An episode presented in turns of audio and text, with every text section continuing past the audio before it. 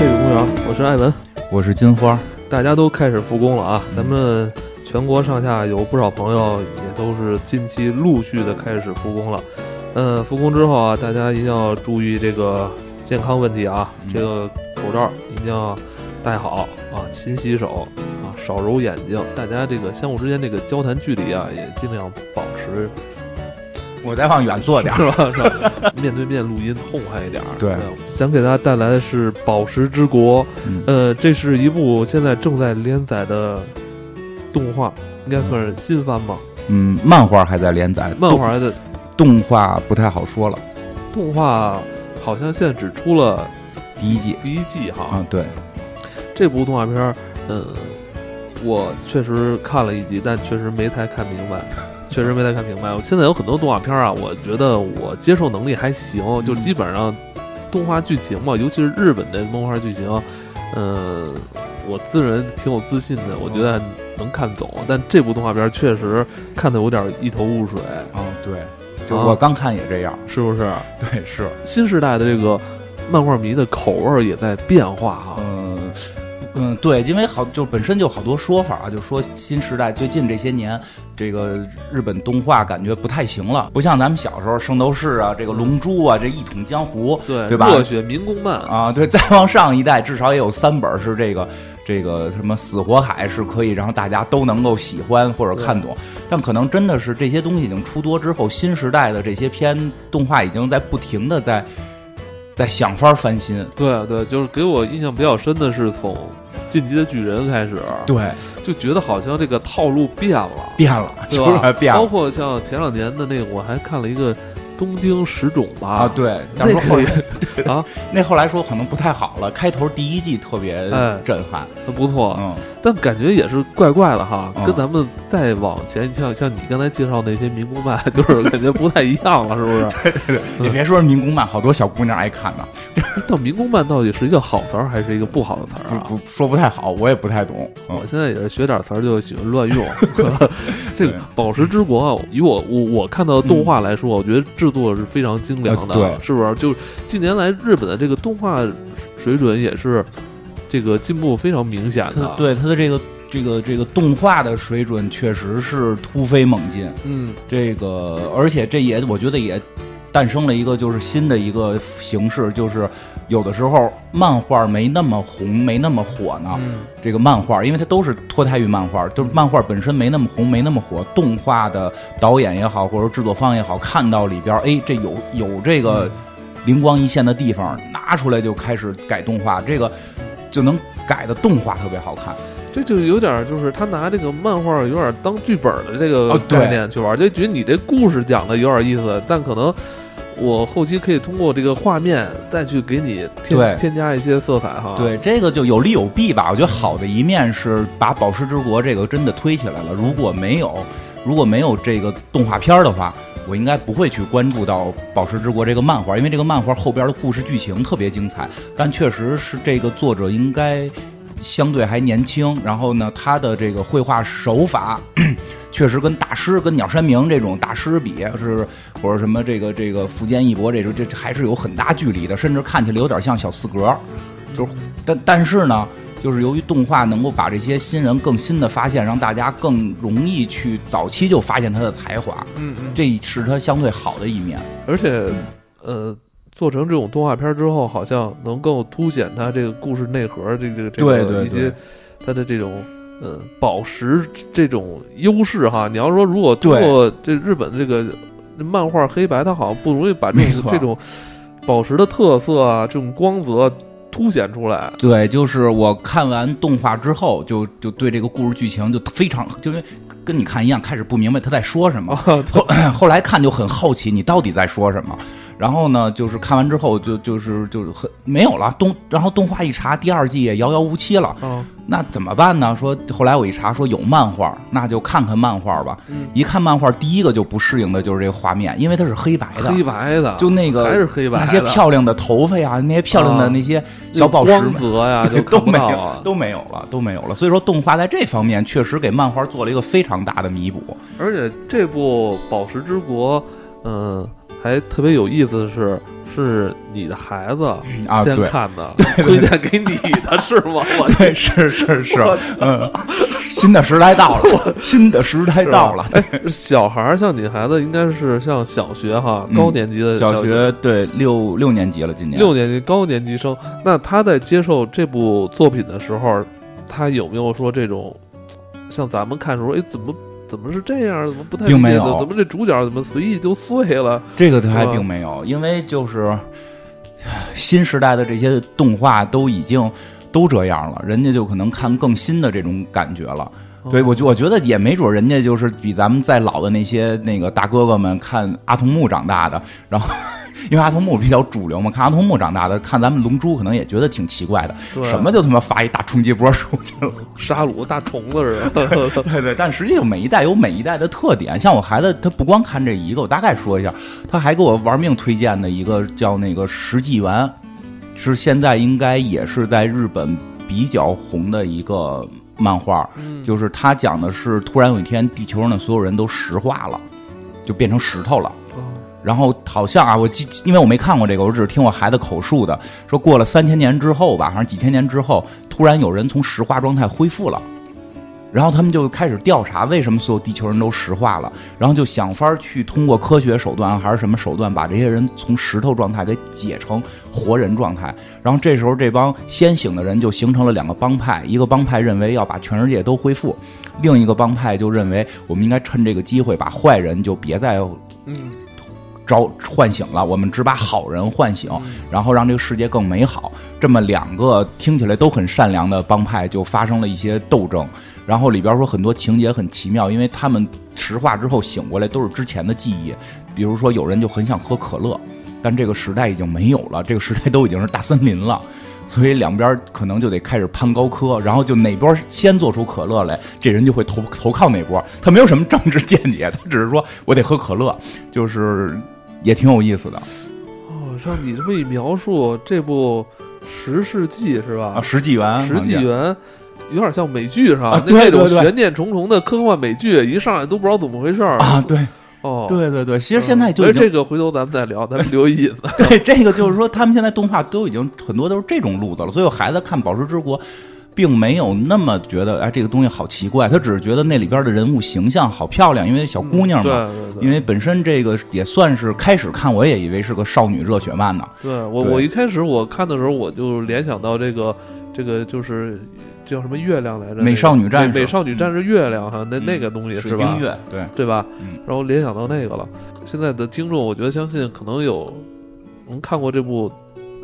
动画可能也不到十分之一吧，应该不到，特别小众，应该不到。但是我看这部动画在 B 站还真是挺火的啊。对，就是我当我打开第一集，就我孩子有一天吃饭，他在看那个，我说哟，你看这是什么呀？小姑娘都挺好看的。我说这不是小姑娘，这是小宝石。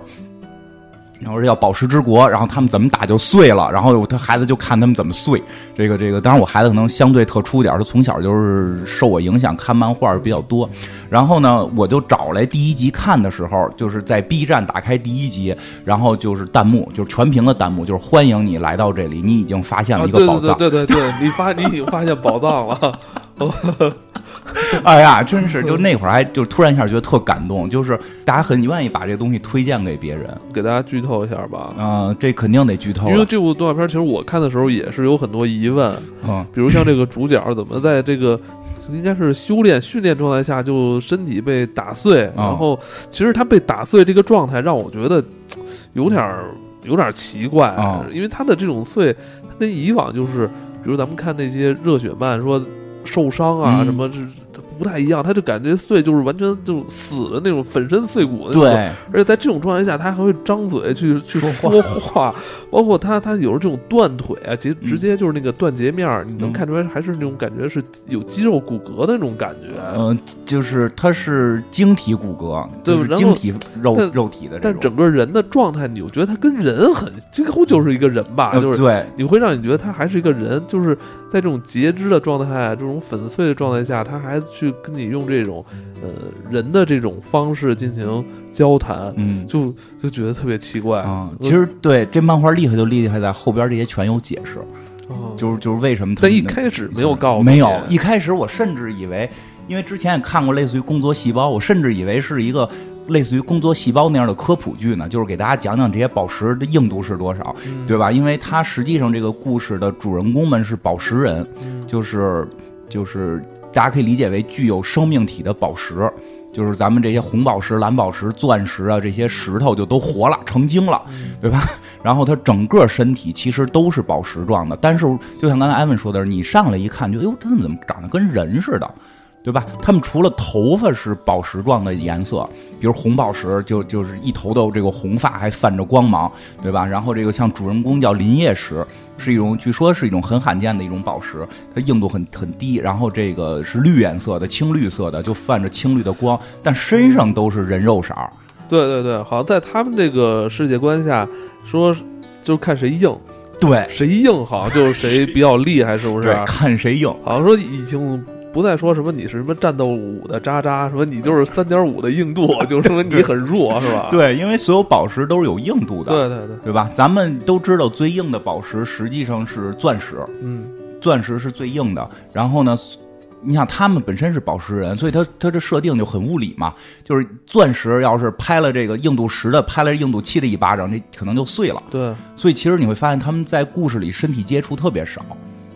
就是他们很少会有身体直接接触，以至于故事一开始，我们的主人公是一个硬度非常低的，叫林业石，好像只有三吧，就是就是很低，最高的是钻石是十嘛，他跟人家一拉手，胳膊就能折，对，就是就是他非常脆弱。其实这个就成为了这个故事的主人公。然后呢，他们呢是，呃，有一个导师。其实一上来会发现，就是所有的这些小宝石人儿们都长得呢很美，嗯，呃，男不男女不女。就是女的吧？不是，他们首先互相称呼是以男的来称呼，都是叫哥哥弟弟。然后其次，其次他们是没有没就是就是上半身是小男孩上半身是小男孩下半身呢，因为他们不需要生育，就是他设定实际上就是你往后看这个设定是特别详细的。就这些大长头发不是姑娘吗？不是姑娘，不是姑娘，但是他们有点偏女性。哦，因因为后边后边的剧情里，这个我们我们是有这个故事一定会剧透的，因为要不然没法讲。就是这个动画只是展现了这个故事的最初设定，我们最后要讲的很多都是来自于漫画。大家有兴趣的话，可以就是说不想被剧透，可以先看动画再看漫画。在 B 站的漫画里还特别提醒了，说番剧就到这儿，从以下你看漫画，它是有这个提示的。这个咱们就往后说。实际上到后边它会有结婚的戏。他们，但是也明确说了，他们是无性的，因为他们不需要繁殖，所以他们本身是无性的，所以他们并没有生殖器官，不管是男的是女的，他都没有。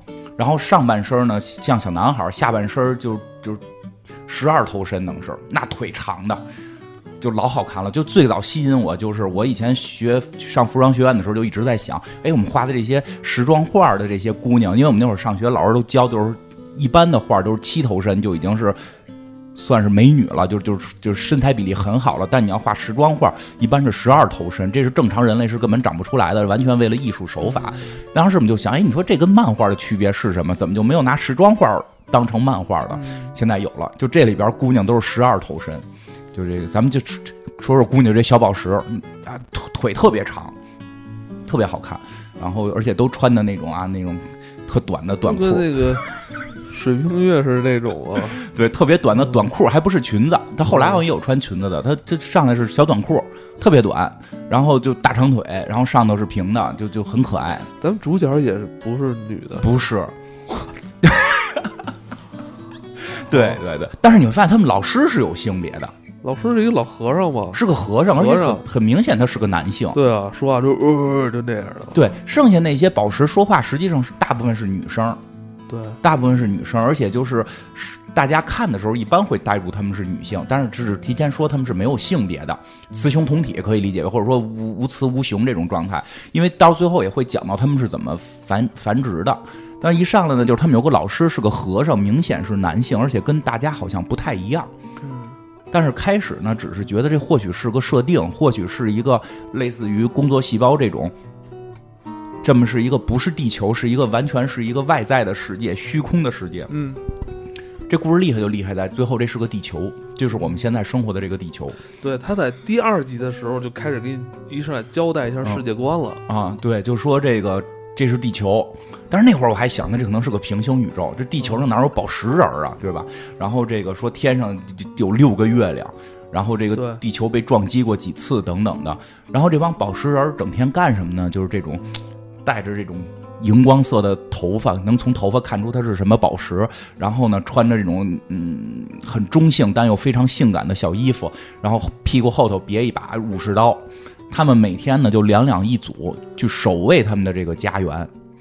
就是为什么呢？因为他们这个家园呢是有人会入侵的，就是有就上来你也不知道这是什么。我孩子跟我说，在 B 站这个叫偶人，就是那个莲藕的藕，叫偶人是 那偶人看着特别不舒服，有点那密集恐惧症。对，就是他们有一堆，他们故事里叫月人，是说月亮上住着一群人，这帮月亮月亮上的人会下来打他们，抓他们。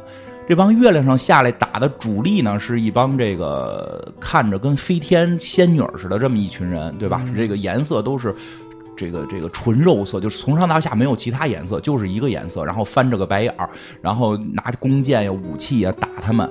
然后呢，他们这往往呢，这一堆乐人中间会围绕着一个像菩萨一样的一个巨型的一个人，他一旦被打断，他那个身上就跟那个藕似的，一个洞一个洞的，对，就跟那个哪吒那个莲藕状似的，这藕藕就是身躯化作那朵莲花了就，然后从这藕里边会出来好多武器，藕眼里出来好多武器，这些武器呢，这个箭头也好，或者说这个刀刃也好，都是用宝石做的。都是用这个宝石做的。这些底下这些宝石人跟他们战斗的时候呢，就要把这些宝石给回收了。说为什么呢？说因为这些宝石啊，都是原先我们的同伴被这些越人抓走到天上打磨成武器，回来再打我们的。这故事一上来就是这么个设定，你也不知道越人是谁。完全不知道月人是干嘛的，你这些宝石人到底是男是女也分辨不清，就是这么一个奇怪的设定，开始了整个剧情。是不是就是人类为了开采宝石啊？不是，那些是不是？我开始也这么想的，我开始想月亮那是不是人类啊？这是不是一个这个人类开采宝石的这是么一个，这是一部，这是对，这是一部这个反思人类在开采自然资源的一种 我开始也这么觉得的，思，是吧？我开始也这么觉得的。他们其实这些宝石都有生命。呃，对，其实作为作者，这个思想其实是有过的。他有过一个采访，因为这个作者实际上是，因为你看他们的老师是一个和尚状嘛，然后那个从天上下来的乐人，明显中间是观音，旁边是那个飞天，都是佛教的这些元素。然后其实这个作者以前据说是佛教学校的。他们每天可能要背经，就是他本身好像日本还有这种宗教学院，他可能很奇很神奇，他是那个宗教学院上过学，上过很长时间，说会背这个经，他好像背的是哪本经，《楞严经》还是《法华经》，忘了哪本经。经书上写到了，就是说到了这个这个佛界是什么样，就是最美好的佛界，宝石铺地。他说当时他就有一个想法。说这这个人，我觉得真的，我觉得这个人悟性特别高。这个作者，他还很年轻。他又说，佛曾经说过，万物皆有灵性。嗯，但是你到了佛界，宝石铺地，看来到了佛界也没有做到万物平等。为什么宝石被人踩在脚下？宝石从道理上讲也是有灵性的。嗯他就想以这个为主题去写一个漫画，画一个漫画，是这些宝石的角度去看待佛法。嗯，就这 就很有意思。但是到后边，它的故事剧情的走向不是这么简单，并不是我开始也觉得越人就可能就是人类派来的，然后抓宝石这么一个东西。但后来并不是。嗯哎，然后呢，就是就是上来不是讲了这设定是他们就是保护自己这个家园嘛，每人背着刀。我们的主人公叫林业石，他只有三的硬度，但是他第一集上来就就是就是给他的任务就说你实在太不能打仗了，你这碰哪儿哪儿折，你要不然搞点文职工作吧。嗯，就是他们这内部也是有搞文职工作的，比如有医生、有图书管理员、有那个阅人研究员，还有那个负责传话的这个议长等等的。说要不然你搞文职吧，说这个文职重要的工作也都占上了，要不然你就搞这个这个博物志吧，就是去去这个记录一下我们这个世界是什么样。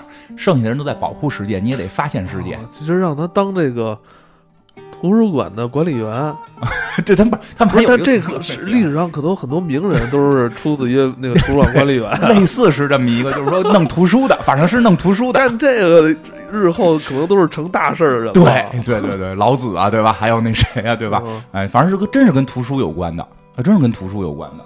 那个漫画里边还有一个单独的图书管理员，后来也是特别重要的角色。嗯嗯，他呢是等于是写书的变成了一个，他就去调查这个事儿，但是他实际上很热血，就是虽然我硬度只有三，我想的都是怎么能去打仗，嗯对吧？就是他就听说有这么一个硬度比他还低的人，这个人叫陈沙，说这个人啊，这个都不跟大家住。他就想去帮助这个人，为什么这人不跟大家住？说这人身上带毒，他睡觉的时候这毒就会往外喷，喷到谁身上谁就烂。虽然他们是宝石，一般来讲都还就是硬度都还可以，不怕这些东西，但是他身上那个人身上好像有一种特殊的物质，是能够把别人给喷坏的，所以他都自己单独住。这个陈沙身上含的东西叫汞，其实这个它就是有很多这个这个这个宝石学方面的知识。就陈沙，我来查了，它在中国实际就是朱砂，就是我们就是红色的那个朱砂，它本身是可以提炼出汞的，它里边确实含汞，哎，所以呢，就是说它这个设定是有一个叫陈沙的人，然后他住在一个山洞里，然后硬度特别低，然后他就去找这个人，说想帮助这个人。结果我觉得第一集就让我看的有点特感动的，就是那个沉沙就说了一句话：沉沙是硬度最低的人，但是他身上含汞呢，就是让他跟有魔法一样可以往外喷，就就是他战斗力明显还挺高的，对对吧？但是他怕伤到小朋友，就朋友们，所以他只是晚上出来，因为他们首先发现越人不会晚上来，就是抓他们的越人晚上从来不来。特别逗，这个后头有解释为什么越人晚上不来，就那个结果真是特别神奇，一会儿会讲到。然后就是说他们只有晚上来这个越人，所以陈沙呢就负责守夜，因为夜里就其他宝石儿就都睡觉了。宝石儿的设定是靠吸取太阳热量能够获得生命，所以陈沙这工作毫无意义，对吧？但是第一天呢，就是陈沙刚出动，就是在黄昏的时候刚出动，这个林业石来找他了，正说着话呢，月人就来了。然后我觉得陈沙说了一句话，就一下就把这个故事的那个忧伤调性就给定下来了。陈沙就说，就是越人从来没有在这个时候来过，因为这个时候只有我一个人在外面。现在你来了，月人就来抓你了，我都没有用到了，连月人都不想要，就是你看我多没用，就就对。对吧？就是 对吧？就是我天天这个时间在这儿逛，越人从来不抓我，只有你今天来，越人抓你。你老觉得你是那个最没用的宝石，但实际越人还觉得你有用，我才是那个最没用的，对越人都不想抓我。就我觉得听着还挺悲伤的，就那种孤独感一下就就就就起来了。然后反正这朱砂因为这不有点像那个什么吗？嗯那火影一开始不也是吗？嗯人想逮那个逮那个佐助佐不是逮那对也算吧，还有那谁主要是鸣人嘛，啊他不是因为他是有那什么九尾啊对对，身上有九尾，他老觉得自己不行，其实啊他还是有利用价值的。对其实这块儿还能是能对看得看得明白了。对对对，然后呢，然后那个谁，就是反正陈沙很厉害，就有了第一场跟越人的大战。然后这个之后呢，嗯、讲一些这个漫画里边重点的剧情吧。反正就是他们就天天守卫这个家园嘛。但是这个越人每回来呢，不一定就是来简单的抓他们，有时候会往底下扔一些奇怪的东西，比如有一集就往底下扔了一大蜗牛，这都属于早期的一集。第二季第三集啊，都忘了。大蜗牛，啊，一个巨型的蜗牛，大蜗牛扔下来了。然后这个时候就是他们一边在推进故事，一边在介绍都有什么宝石。完那一集介绍的，我记得也特别重要的两个宝石是黑钻石跟白钻石，就是白钻石就叫钻石，为了好区分，咱们叫白钻石。白钻石是一看就是女孩脸，那种特可爱的那种那种蓬蓬头。然后他说我是硬度最高的，但是我的韧性相对差一点儿，所以呢，我不是这个宝石家族里最厉害的人，最厉害的人是我弟弟，叫黑钻石，就是黑颜色的钻石，硬度也高，而且特别能打。他是属于第二厉害的，但是由于他屈居于第二之后，他心里特别的。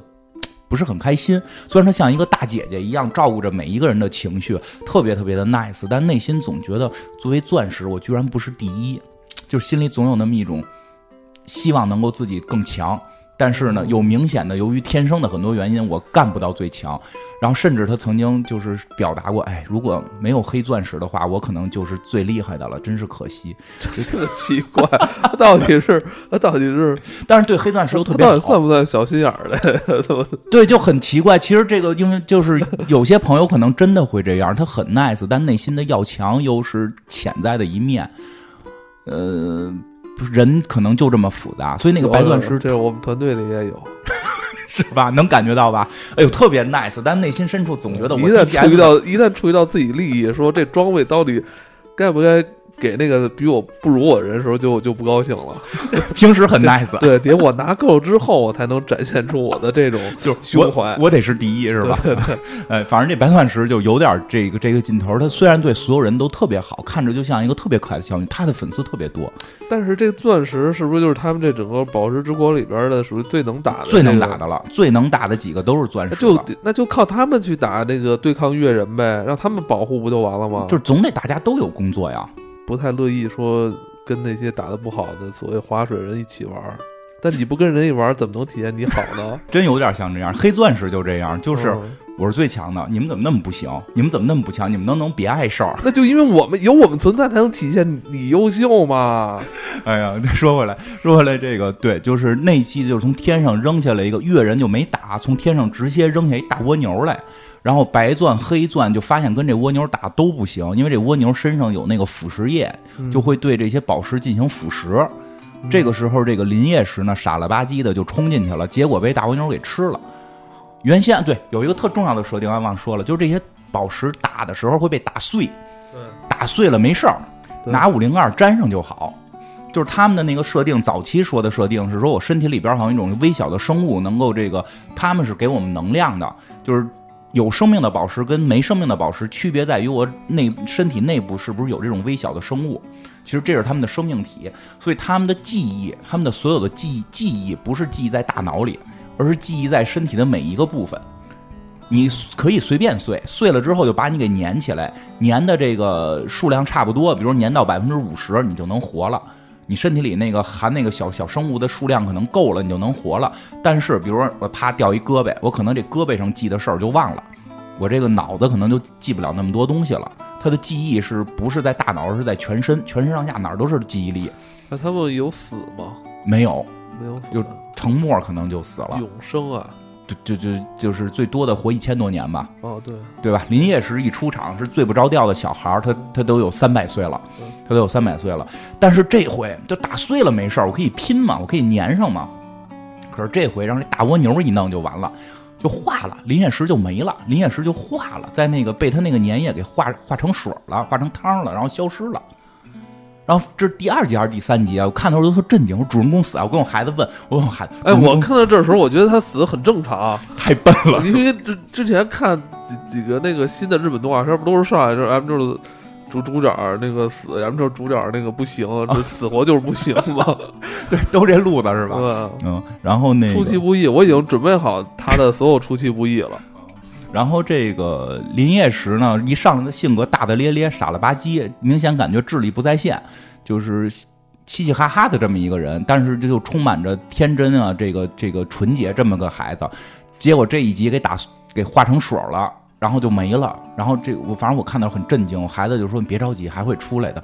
我说那我再看看吧。然后后来结果大家就说复活，他发现怎么也复活不了。但是那大蜗牛呢，特奇怪，掉到水里之后就跟鼻涕虫似的，会变小，呜，最后变了一个，就是这帮宝石能抱着它的这么一个尺寸，就可以把这个蜗牛也壳也掉了，大壳留在了外边，它那个肉体变小了，这些宝石人抱着它，是给它弄水里去了。对对对，掉水里后来变小了，这宝石人就抱着这个这个没有壳的小蜗牛，然后呢，那个那个就是四处去询问，就是说的，你看那个林业石都融到他身体里了，那我们怎么能把林业石给救活呢？因为所有的宝石都是希望自己的同伴是活着的嘛。后来那个陈沙就说：“说我呢常年呢在海边工作，我发现呢，就这些这些这个长壳的动物有一个特点，它们会把沙粒吃掉之后呢，就会在自己的壳上面长出这个沙粒的颜色。比如说在哪哪哪个海滩，那个海滩是红的，它们的壳就是红的；哪儿哪儿的这个沙子是白的，它们就是白的。所以你们去那个大蜗牛壳上去看有没有绿的，有绿的就是林业石，你把它们给刮下来就能重新拼装。”所以这个设定就是早期就是告诉你，这这帮宝石都成成成沫了，都重新生长了，也能给拼回来。他们这个生命力还是很顽强的。挺恶心的感觉。对，最后他们就从这个蜗牛身上蜗牛，消化过一遍，就从这蜗牛身上给咔哧下来，咔哧下来之后就拼起来，拼成了一个林业石，就又复活了。身上都是蜗牛味儿吧？我法法国大蜗牛味儿的林业石太。恶心了。哎，然后呢？哎，舒后服吗？你看不就就再看再再无法正视这个主角了，就 对，然后呢，他复活之后就跟这蜗牛关系特好了，说变小了嘛。这蜗牛它有一特异功能，这林业石别的别的宝石都没有的，它能跟这蜗牛说话。嗯，这蜗牛说自己是海底的王，自己是海底的王，在月亮上被月人奴隶奴役。就像月人以前欺负他们，把他们给带到月亮上了，所以他这个林业石就很好奇，那月亮上到底怎么回事啊？然后这个这大蜗牛，这小蜗牛就变成小蜗牛跟他说说，你带我去海里，你带我去海里，我就告诉你怎么回事，因为我想回家。你带我去海里，但是说这些宝石进海特别复杂，进海呢，这个得往身上涂油。开始不知道为什么，后来我才知道，说往身上涂一种保护的油。我说这宝石掉海里也不至于坏呀，他们到在到底在保护什么？后来会揭露它保护什么，一会儿再说啊。这个因为那已经动画漫画剧情了，动画剧情里就是他进了这个海，带着这蜗牛进海了，这蜗牛变成人了，变成一个人形。然后那个跟克苏鲁似的，但是很很漂亮的克苏鲁，那个脚底下是章鱼，哈须子，然后上半身是美女，然后哎这儿特别大，然后那宝石人第一反应说，哎你那个是什么？因为宝石人没有胸部嘛，哎你那个是什么？他说这个特别好，我跟你说，那个我跟你这样就问他说，到底月亮上是怎么回事？就为什么你到水里能变成人？他就讲了这个故事的最开始的一个大设定，就就就是这是在动画里就提到的，说我们都是人类。说这个地球原来是人类统治的，人类呢后来就死了，就消亡了。人类消亡之后呢，他身上有三样东西幻化了，幻化这三样东西叫肉骨魂。我们这些软体动物就是人类的肉变的，所以我们就有所有该有肉的地方，我们都是有的，比如胸部这种。你们宝石人是骨头变的，所以你们更多的就是这种晶状体。就是这个这个硬，你们很硬，像人类的骨头，你们是人类骨头的幻化，就变化或者说进化。还有一个东西叫魂，就听着很很玄妙，就是灵魂，灵魂都去了月亮，在月亮上变成了月人。那为什么咱们都是就是那个林业石又问，那为什么咱们都是人类的后代，月人要来抓我们呢？这个蜗牛就说，因为月人啊想变回人类。他们是灵魂，他们已经把我们骗上天了，他们已经拥有了肉，他们在抓你们，他们想拥有骨头，然后就可以让这些灵魂重新跟肉骨结合，变回人类，这是他们的。好好谈谈，大阴谋挺好啊。假的呀，这故事是。哦，他是坏的，坏蜗牛。刚说到这儿，天上一堆射下来的箭就把林业石的腿给射断了。哦。然后这蜗牛就说：“对不起，我把你骗了。”我是越人派下来的奸细，什么玩意儿？我就要把你一个人骗到海里，因为这个地方就是其他宝石不会马上赶过来，他们要抓你。不是，那他刚才讲的是胡说八道的，就是前头有一部分是真的，但是越人到底要干嘛这件事说的是假的。就是肉骨魂这个说的是真的，又又戏耍了我们这些观众啊！对，就是包括也把林彦石戏耍了。这林彦石腿被打断之后，这这个蜗牛就说：“真对不起，我们在月亮上生活了很多年，我们想回到这个地面，想回到水里。那个谈的条件就是把你带上天，嗯，他就会放了我弟弟。他弟弟也是一个巨型蜗牛，大海螺似的。然后呢，这个。”这个蜗牛蜗牛人就跟着林林业石一块儿就到了这个天上，就是就是还没去月亮，就在这个云端，因为那帮那个月人下来的时候都驾着祥云，撒着花瓣，唱着他们经书下来的啊。这个这个月人就就就带着一个巨型的一个海螺似的东西，就说行，现在可以放了。结果好像是弹崩了，跟这个蜗牛弹崩了，然后这个。把蜗牛也给杀了，把这蜗牛人也杀了，把死了蜗牛人就就反正断了，没死，肉乎乎的，一半也能活吧。就这帮人感觉跟生死这里边没有太多生死的事儿，这帮人都不太容易死，一半你也能长，碎了你也能拼。那个越人更是你都不知道越人怎么回事儿但是这个他跟这个结果越人跟这个蜗牛人发生冲突的时候，就他他有个弟弟是个大海螺在天上嘛。就是在这个半空当中嘛，是越人带下来答应放的，结果他弟弟就也也也反抗了，就把越人给全灭了，就把当时把天就是半云端的越人给灭了，然后把这个林业石给救回来了。但是林业石已经没有腿了，腿腿没了。不是他弟弟这么厉害呢？啊，他哥怎么不行啊？嗯，不知道，这哥可能是主要走脑子。不是他弟那那么厉害，就杀了那么多越人，直接下来呗就。其实后来会讲到，他们在天上不是被奴役的，是正常生活的，只不过是他们想下来。哦，他们其实故事不是那么简单，这故事后头挺特别特别牛牛就在这儿。然后呢，这个他弟弟下来之后，这林业是不是没腿了吗？送了他一双腿，就是他这个这个叫什么珊瑚吧？不不是叫不是不是叫什么来着？哎，珊瑚应该是珊瑚，反正就是这水里的这个这个能形成宝石的东西珍珠哦，就差不多，但不是珍珠，是我记得好像是珊瑚。哦，玛瑙，玛瑙玛瑙哦是玛瑙，对，是玛瑙，把玛瑙给他了，给了他一双玛瑙腿，他就回去了。回去之后，他们医生把这玛瑙腿给他拼上了。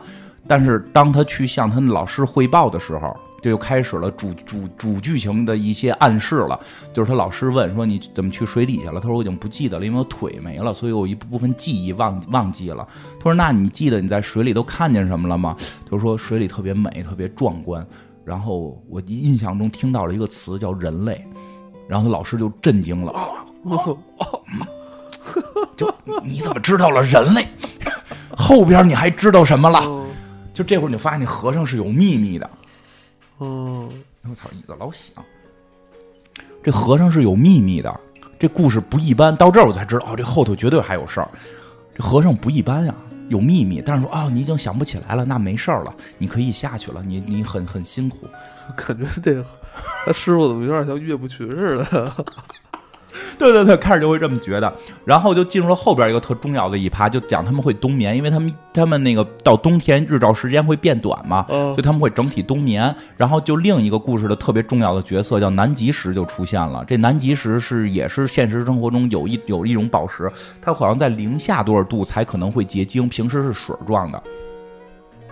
所以这个这个南极石会在会在冬季才变成人形，平时是在他们那个屋里有一滩水，就一盆儿，里边是南极石。到冬天天儿冷了，它结晶了，起来是个人，哦，这个守护他们，守护他们。你们都去冬眠，然后我守护你们。但是，这个明显感觉出这个南极石特别喜欢老师，就是一个短发的银色短发，特别好看，特别的嗯那个有点像小男生了，就是银色就白色的短发，这个这个这个。他就看，但是他看到就特别特别酷。但看到老师的时候说：“哎呀，没有别人了，我们可以做一些只有咱们俩的事情。就 什么画面奇怪？” 呃，就去抱老师，抱老师，哦老师就摸摸他，就这种。因为宝石之间一般不会去随便触碰，他主要怕碎，怕碰断了。老师跟他摸摸吗？摸摸他的头吧，也就没摸别的地儿，就 摸摸头。老师是不是宝石？呃，后就老师是谁，那就是后边最关键的问题。但是现在看，老师叫金刚，从表面看金刚石他是金刚石，就是就是也是大钻石的一种。对，就没有金刚钻不揽石瓷器活嘛，这是很重要的这个这个人工钻石嘛。然后呢，这个谁，这个时候这林业石由于换了这个这个腿，不是换腿了吗？这个他就睡不着觉了，就是这腿不需要吸收太阳的热量，所以他白天点热量够他供应的，哦就他就睡不着觉了，他就不冬眠了。结果看到了，哟，南极石怎么还跟老师搂搂抱抱的，对吧？后 来老师说啊，那个你们俩一块儿去守冬吧，所以就变成了这个南极石带着林业石一块儿在冬季里边去去保护大家。但在这个过程当中，就简短截说，在这个过程当中，有一天林月石胳膊玩断了，因为林月石智力确实不太好，脑子特别傻，瞎他妈蹦，胳膊玩玩断了，然后玩断了自己回来很内疚。但是金刚石就不是就那个谁，就那个南极石说错了，就那个南极石就会很自责，说我老师让我带着你，老师让我带着你去守夜守冬，我把你胳膊给弄丢。他说我自己弄坏的，他说那也不管，这确实我的工作没完成，我特别自责，我死也要把你的胳膊找回来。但是他胳膊已经掉到大冰窟窿里找不到了，然后老师就跟他说说，要不然你们去你们的诞生地找找，没准那块儿还有差不多的宝石带回来给他装上。就知道他们是有一个诞生地的，就到了一个所谓天涯海角的一个地方，那个地方就是有一个巨大的一块岩石，从上面会从上面哗掉下来一个长得像半拉身体的宝石，然后蠕动两下没气儿了。他们说：“哎，你看它也没有长成新的宝石人，真可惜。”就那个地儿会一直往下掉。然后那个掉的成人形的，就是他们；掉不成人形的，就是在那儿成为没用的宝石。说咱们找找有没有你的这个跟你硬度合适的，因为他们的设定是得硬度特合适。嗯，说没找着之前怎么办呀？说没关系，你看啊这块有有金，有白金和金子也在这个海滩上闪闪发光。说你先拿这金子凑合凑合，就拿给他装了俩金疙瘩，就金子给他杵胳膊上了。因为我看到后来有说法说，实际上林业石林业石身上就已经有了类似于呃本身的宝石金，然后白金，然后那个玛玛瑙，其实它是很是可能在象征着佛教里的七宝。佛教里有进向佛要献七宝，就是就是有不同的，就是有玛瑙、金银、珠宝、宝石，所以它可能将未来会变成七宝。确实，后来确实要贬。然后呢，就就这会儿给他装了一对金胳膊，刚装完金胳膊，越人就来了，因为平时 老赶这么对，就赶巧了嘛，夜人越人就来了。越人来了之后，这时候南就是就是这个南极石就为了保护他，跟越人大战。结果最后被越越人给打碎了。最后那段特感人。哦，那南极石不行是吧？南极石本身硬度不够，因为他之前说了，说我还没到最冷的时候，我硬度还不太行。嗯，然后呢，那个一般他们也不会到这么远的地方来。他们比如离得比较近，他只要战战斗一段时间，那个老师就去了。就是那个他们那个金刚石老师就去，金刚石老师就啪弹指神通，一弹月人就碎了，就没了，特别厉害。老师挺忙的，都得指着老师。对，但是这回他们去地儿特别远，老师就赶不到，老师就赶不到。这林业石呢是被那个他身上不是变出金子了吗？不明白为什么这金子呢就在他身上就不听控制了，就越来越多，越来越多，最后他整个金子形成了一个方块，给他封在里边了。保护自己，保护自己吧，相当于只有一个缝儿，只有一个缝儿能看见。然后他看到那个南极石要被打碎的一瞬间，南极石就开始南极石把越人都都打没了，然后过过来就说的：“我给你救助，给你从这金壳子里给蹬出来。”就在这时候，又有越人在背后射了那个。南极石一见，南极石就碎了。碎之前就对着这林业石做了一个就是别出声的一个手势，就嘘这么一下，就他都已经碎了，他还在用最后的一口力气去保护这个林业石，然后林业石就崩了，林业石就就就头一回感受到了有一个人在这么用心的守护着你，就就就泪崩了，泪崩之后就就是鸣人跟他第第一个 伊路卡老师的戏吗？崩了之后。崩了之后就我这么没用是吧？对对对，对就是我这么没用，他还为什么要竭尽全力的保护我？对吧？是吧？前头你看那些所谓的自自诩自己是精英玩家的人，应该好好学习学习。对，你要保护的是你的同伴，你你你那么高 DPS，你要做到的是把你同伴的低 DPS 给拉回来。对，人家也很努力，然后这会儿他就。爆了，就爆了之后就发生了一件事，这金子就跟它合体了，它就能像第一集里边那尘沙一样控制身上的金属了。哦，它就跟那个毒液似的，那伸咔，那手一伸就能变老长。它就跟那个朱砂似的，能喷汞啊。对，它就往外喷喷金金喷金子，金子也不行，金子那个硬度低呀。啊，是它硬度是不高，但是喷出去也能给你一下啊。对吧？那个金子做个尖儿也能，因为它能控制它了，能变成尖儿啊，变成刀刃儿啊这些东西。然后呢，对，它又变毒液了。那毒液看着也肉乎乎的，但是给你个冲击力也够够呛嘛，所以它变得跟毒液似的。但即使这样，它即使爆了，它也没把这个南极石救回来，南极石就被越人带走了。就死了，就就是在他们理解里就死了，也不叫死，就等着说什么时候越人在进攻我们，会不会拿南极石做成武器，然后我们把他这些武器一个一个收集起来，看最后能不能拼成原来的南极石，就是这个目的了。然后呢，故事呢就一下就转到春天了，就是这一场戏结束之后，一下就转到春天了。这个时候林业石再出来就变了，原先是个半长发，然后这会儿没了，就变成一个短发了，跟那个。南极石特别像，跟南极石变得非常像。这是什么含义？就是你爱一个人，就就会越来越像他。我看那个什么《天下无双》，王菲演那《天下无双》里不就说的就是吗？就是你对一个人爱的太深，你就会越来越像那个人。那你爱一个女的，后来就越来越像一个女的了？对呀。嗯，那李王妃不是最后他就变成梁朝伟了吗？然后梁朝伟最后治治他的办法就是梁朝伟变成王妃嘛，就就 也有道理。就是你爱一个人越深，你就会越来越像他。这里边就是这一个冬天过去，这个林业是再出现的时候就不再是短发了，就不再是长，就是半长发，而是一个纯短发，跟南极石一模一样，啊，等于他现在的状态就是腿还是玛瑙，胳膊是金，胳膊是金跟哦白金，就胳膊就是金了吧，胳膊是金，然后发型就像南极石了，哦这是它的中间一个形态，后头还会变。嗯，然后呢，这时候同同学们都醒了之后，就会就特惊讶，就是你是谁？你怎么变成这样了？就是他这个戏挺好玩的是，其实故事内核还挺挺挺悲悲伤的，但是他做的特别可爱。就比如所有人都想摸他的胳膊，就是啊，我要摸，我要摸，还拧，因为你本身就都男不男女不女的这这种小可为什么爱。要摸他胳膊？其实后来会知道，因为他们是宝石，他们没有过抚摸，他们对于摸软东西是一种执念。哦，他们他这金可以摸摸是吧？对，可以摸摸，不会让我碎。他们对摸对对对，他们对金金比他们应该都软软，他们对摸软东西的执念特别重。哦，然后呢，这个这个这个后边呢，就是在动画里边后边就就是讲他，简单的说就是他们又发生了一些战斗，但是天上就经常会扔下新的东西来，比如有一回扔下了一个巨兽，巨兽六只胳膊。六只胳膊跟他们打成一锅粥，跟他们打成一锅粥。包括他这会儿不是变强了吗？那个 DPS 第一人黑钻石就要要求跟他组队，原先死看不上他们，现在我要跟你组队，就 我要跟你比一比谁的 DPS 更强。然后那说，然后说我不跟你组队，我们对吧？原先我们都是垫底儿的，我们不跟你组队。他说我知道你有最大的弱点，你的最我们是休闲玩家，我们不想跟精英玩家一起呃，玩精英玩家我说，你知道你最大的弱点是什么吗？啊。因为你每回想的都是要把南极石找回来，所以你跟越人战斗的时候，你永远会在把越人打完之后，你要先去看掉什么装备了。哦，你在看掉什么装备的一瞬间，就是你的漏洞，你就会被别人打死。但我没有这个需求，所以我会在这会儿保护你，我可以帮你更快的找回南极石。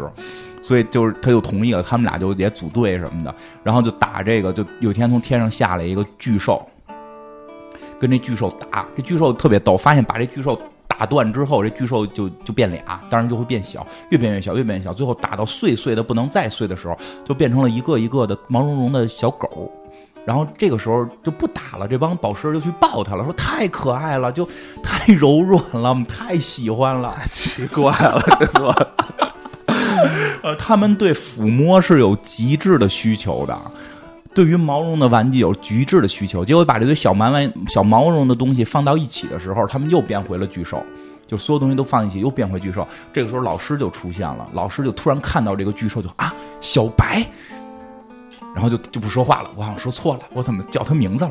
然后然后林演师就说：“哎，你你你你叫他什么来着？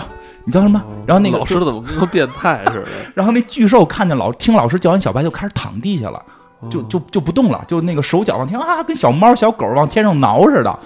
说这是你宠物啊，你就管它叫小白，你当我没听见呀？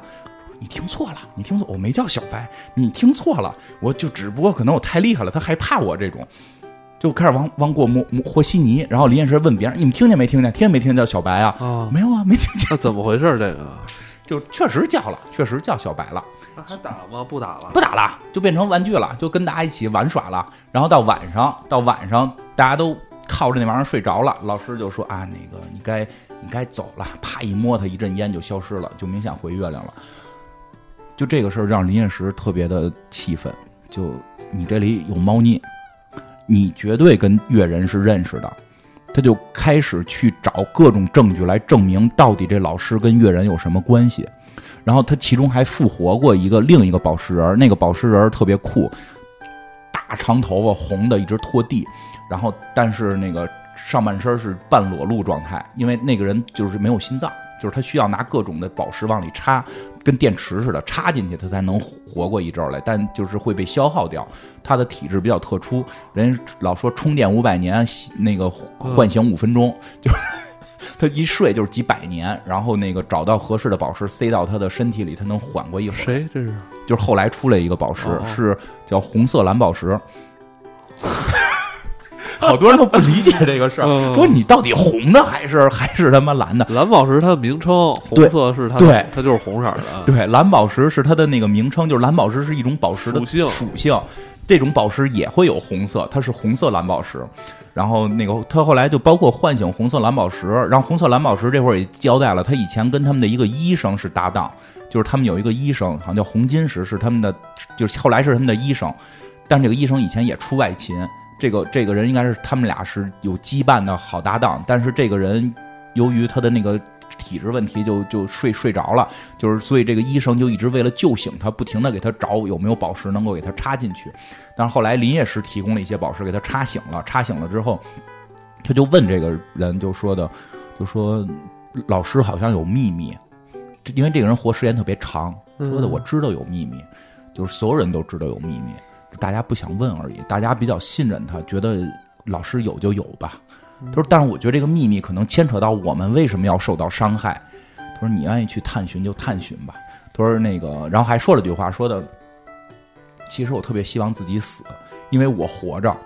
红金石就会一直想办法复活我，就是如果就是我进入植物人状态，红金石就会一直想办法复活，这就成了他的执念。我不希望他有执念，我希望我能够就是死掉，然后他就没有执念了。就是你们这些人都是执念，你愿意去探寻你就探寻去吧，反正这个 大概这意思吧。这个故事从这儿开始走向就变得非常奇怪了。这个林业时代最，恐怖吗？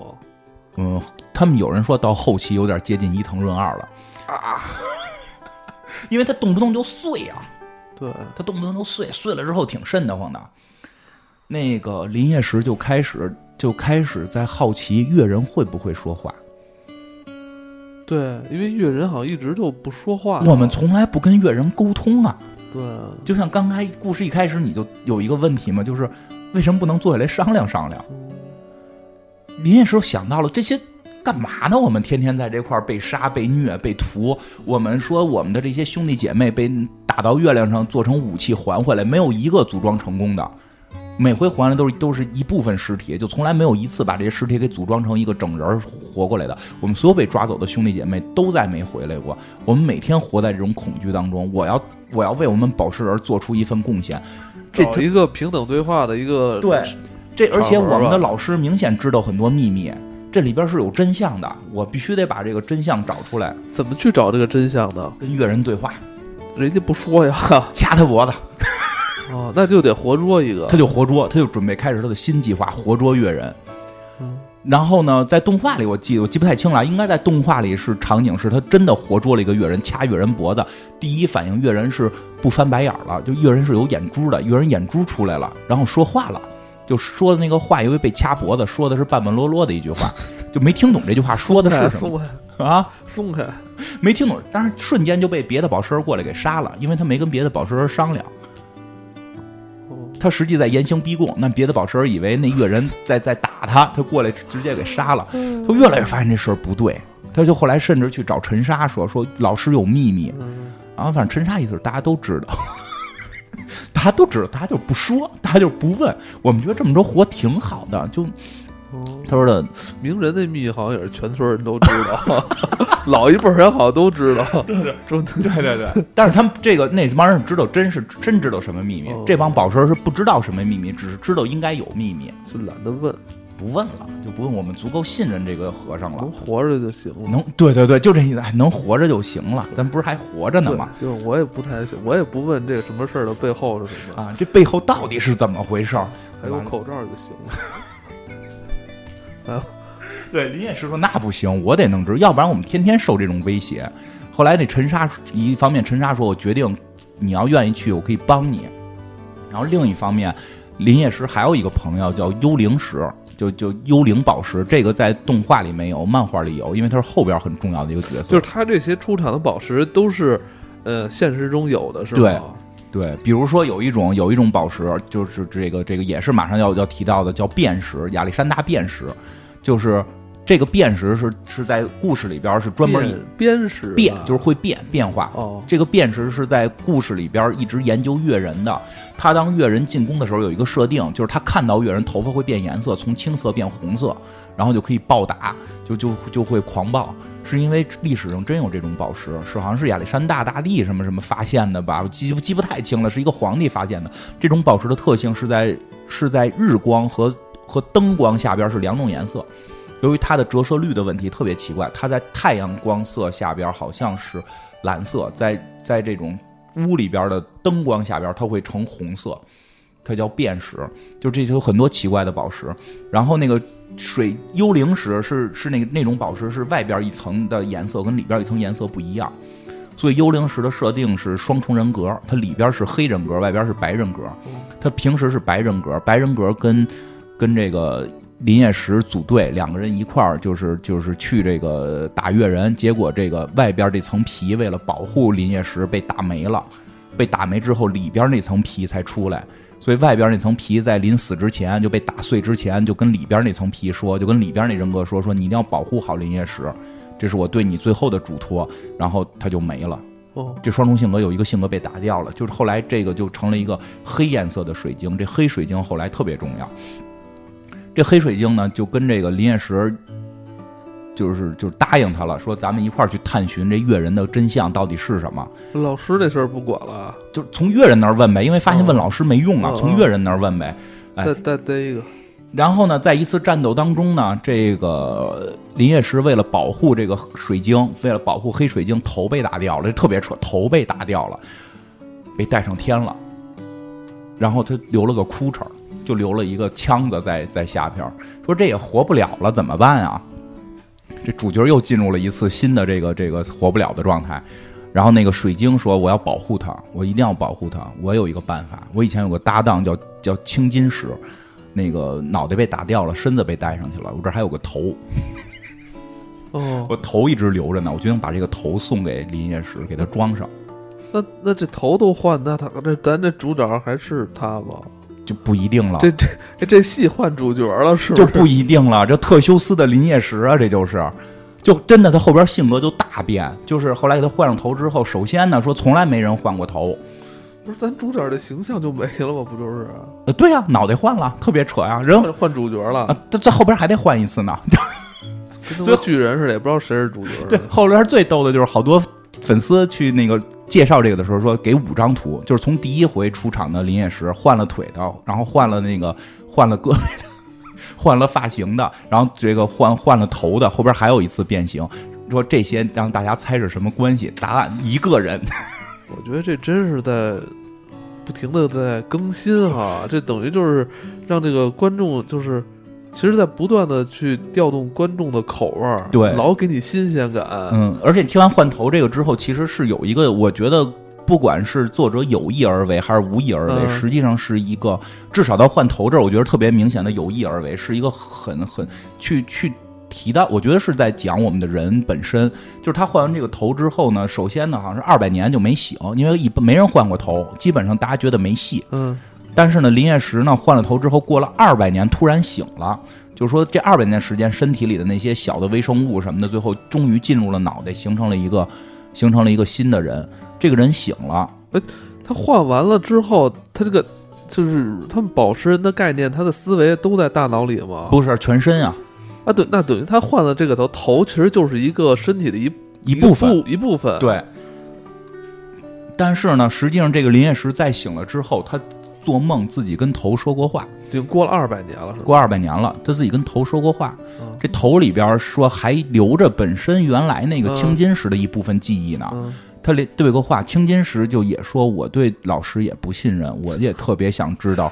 特别想知道这个里边的真相，我就，所以我每次去打的时候，都会心中有杂念。我的杂念就是老师的秘密，老师的秘密是什么？这个越人到底是谁？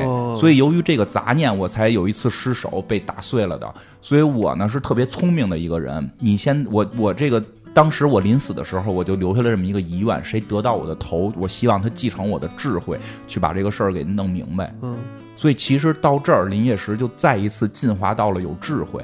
其实林业石从开始是一个傻乎乎的女孩，然后开始有了双腿，变得能奔跑得更快。实际她就相当于是体力上有了一个进步，然后后来她的情感上有了一个进步，就就是跟那个青，就是跟那个南极石的故事，她甚至打扮成南极石。我觉得那代表着一份爱，她就是她有了爱了。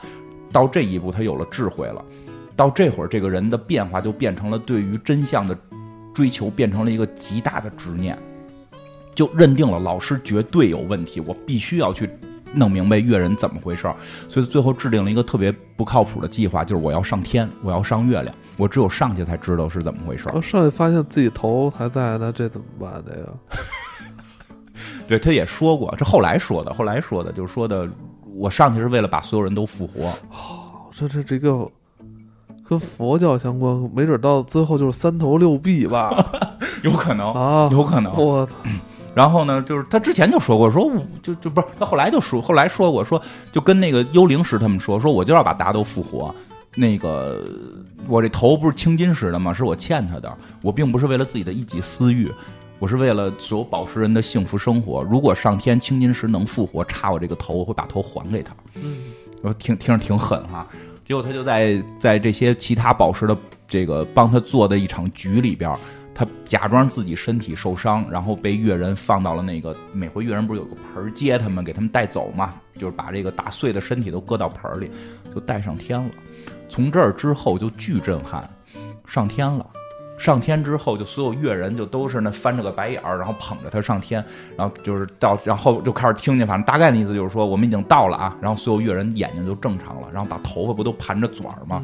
打开散着头发，都是活泼的女孩，然后就开始蹦起来，哦，下班喽，就 工作结束喽，下班喽，今天我们还逮着了林业石，真开心。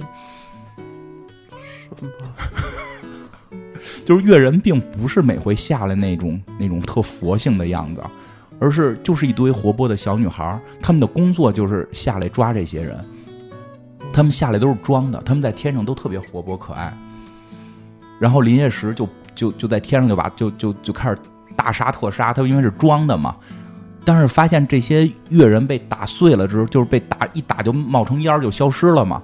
他们被打成烟儿之后，马上就复活。就是在原地就能复活，就你永远打不完。嗯，然后这个时候，越人里边一个代表叫王子就出现了，就说的别打了，就是就是咱们可以聊一聊，说到底要聊什么？说我给你讲讲到底是怎么回事这这才揭露出了这个宝石之国的另一层真相，就是从之前蜗牛说的那个是真相变到这儿。嗯，哦对，因为中间有一个让林业石做出这么极端决定的是，由于越人又往地下扔过一次东西，扔了一个长得像人类的一个怪物，就长得特像人，但是身上有点腐烂，然后走路特别奇怪。然后这个被他们的老师大和尚看见了，然后大和尚又一次说漏了，说啊这是博士。然后。我你说什么？我们听了，这叫博士？什么博士？您问问那些宝石，听见没有啊？没听见呀，这都是这样。大家都装话，不知道啊，不知道。林业石就急，你给我解释什么叫不是？然后那个和尚还说说，你们快把他杀了。他说你杀呀，我下不了手。什么叫你下不了手？你他妈就是有秘密，你就是跟越人有关系。是因为这次激怒了林业石，林业石做了这决定要上天。哦，就天上越人最后就交了第一次交。这套动画片真是宝藏。我回去那得好好看看。我漫画看漫画，第一次交底，这不是真底，这个底还不是真底。不是怎么着？天上的人到底是什么人啊？就是这是第二次交底，第一次是虫子交的嘛？说虫子交的一半是真的。第一，我们确实是人类的后代，我们是魂，你们是骨，他们是肉，但我们并不是越人，并不是要把你们都给抓上来，然后咱们重新变成人。因为人这种落后的生物，其实我们并不希望有。说人类啊。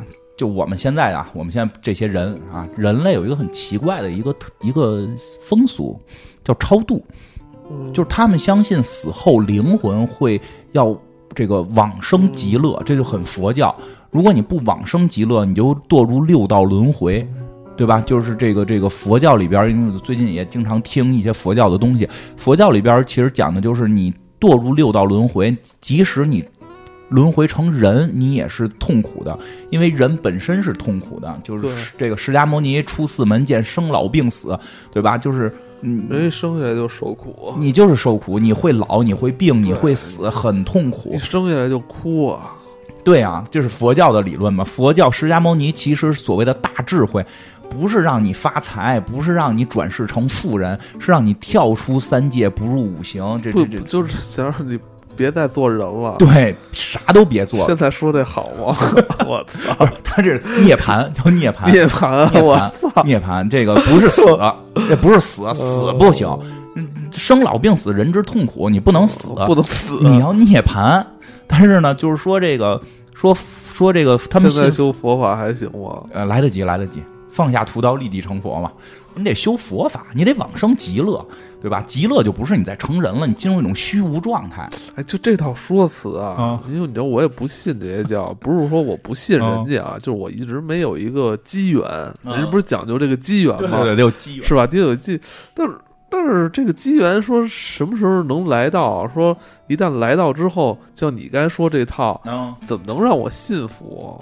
或者说，没什么信服啊。他为什么我看有的就是人家就是特虔诚啊？嗯，比较复杂吧，因为佛教现在的佛教的理论，就是说我们常规现在的一些佛教的参拜方式，跟原始释迦牟尼创教时候不是一个思路了。你看现在好多去求，呃，包括佛教求子的、求福的、求财的、求什么考试的，佛教都不管。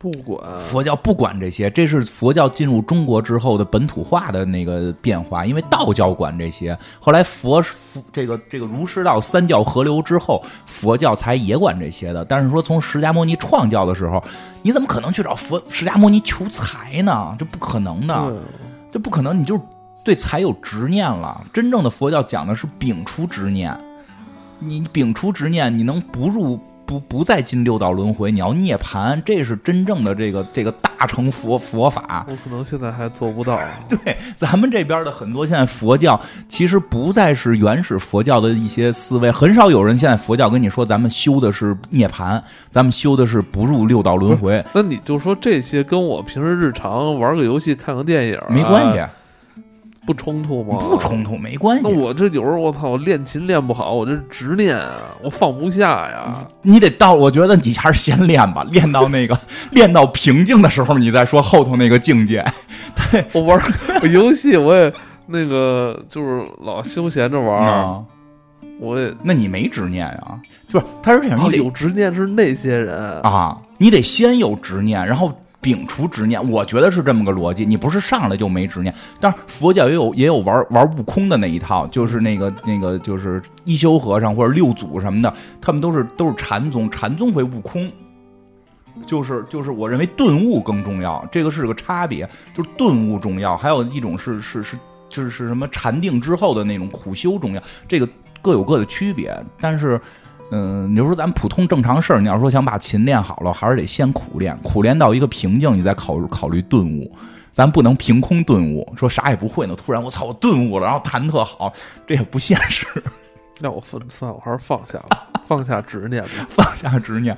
然后呢，这个就说人就是就就说回来，这乐人就说人呐、追求这个，就是最后进虚无。我们也不知道虚无在哪儿，但是我们只知道一件事儿：我们是魂，我们是那群没被超度的人留下来的魂。